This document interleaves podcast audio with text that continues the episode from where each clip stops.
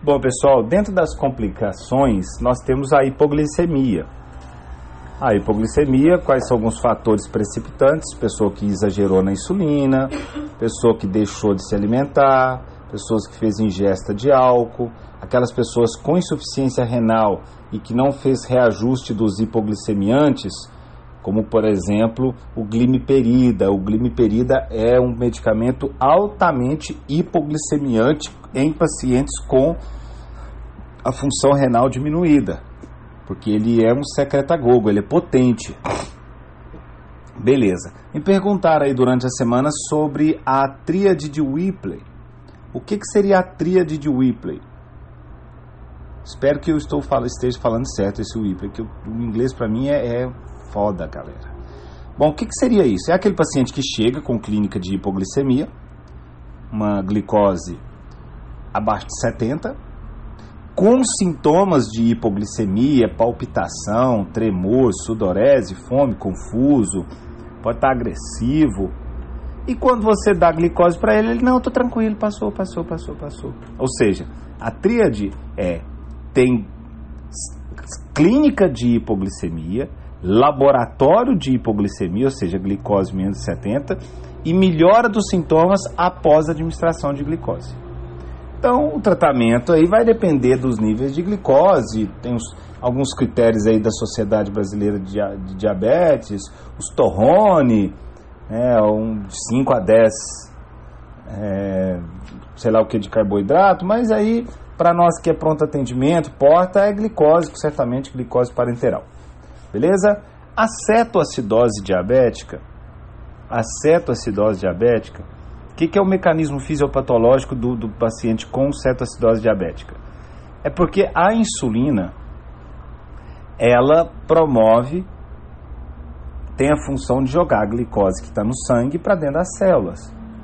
Se o corpo não tem insulina, se o corpo percebe a ausência da insulina, não é a diminuição, a ausência da insulina, ela ativa o processo de lipólise para afinal produzir energia para as células. Ele quebra os lipídios e joga no sangue. Então, por isso que o diabético tipo 1 tende a ser mais magrelão, porque ele tem uma lipose acelerada. Ah, o grande problema disso é que quando você tem uma lipólise acelerada, você produz muitos corpos cetônicos, que é do metabolismo do lipídio. O corpo cetônico vai aumentar né, é, vai diminuir o seu pH e vai gerar uma acidose. Então, o problema é a pessoa que está com deficiência de insulina. Normalmente, a cetoacidose diabética acontece naquele paciente que está debutando, descobriu que é diabético, ou aquela pessoa que não, não faz o tratamento de qualquer jeito, não liga. Né, então, o problema de, da cetoacidose diabética é aquele paciente que tem ausência de insulina e gera corpos cetônicos. Aí, quais são os fatores desencadeantes? Os principais é a infecção e o não tratamento, a adesão. A clínica da cetacidose diabética é a mesma clínica do paciente glicêmico, hiperglicêmico, né, poliúria, polidipsia, só que ele vai chegar com dor abdominal, ele vai chegar hipotenso, super desidratado, ele vai apresentar um ritmo pela acidose, que é o ritmo respiratório de Kussmaul, aquela respiração profunda, tentando diminuir a acidose, né? Então ele está tentando compensar uma acidose respiratória, ele está tentando compensar uma acidose metabólica, botando CO2 para fora, hiperventilando. É, seria aquela frase que sempre todo mundo fica de cabeça quente quando escuta ela. Você vai compensar uma acidose metabólica por um processo de alcalose respiratória. Não é que você tem alcalose, você está tentando produzir alcalose pelo processo de hiperventilação, botando CO2 para fora. Então ele tem esse ritmo respiratório de Kussmaul. E ele tem esse hálito de maçã podre que é pelos corpos cetônicos. O laboratório do paciente com cetoacidose diabética é uma glicemia acima de 250, uma osmolaridade acima de 320, um pH abaixo ou igual a 7.3, pode apresentar uma leucocitose, pode estar com uma amilase alta, vai apresentar uma cetonúria, corpos cetônicos no exame de urina 1, pode apresentar uma cetonemia, E o bicarbonato dele pode estar consumido, então você tá, pode estar com o bicarbonato baixo, abaixo de 15, né? o normal 22 a 26. O tratamento dele, hidratação, muita hidratação, de um litro a um litro e meio de soro fisiológico na primeira hora, depois dessa passar dessa primeira hora, né, é, nas primeiras duas horas, perdão, de um a um litro e meio nas primeiras duas horas, passado isso aí nas próximas duas horas, de meio litro a um litro de soro fisiológico também é 0,9%. A insulina, a insulina regular, 0,15 unidade quilo peso, e tem que ficar de olho em alguns pontos aí. Se essa pessoa está com potássio muito baixo, abaixo de 3,3, eu não posso começar com a insulina ainda, eu tenho que corrigir o potássio primeiro. Ok, pessoal?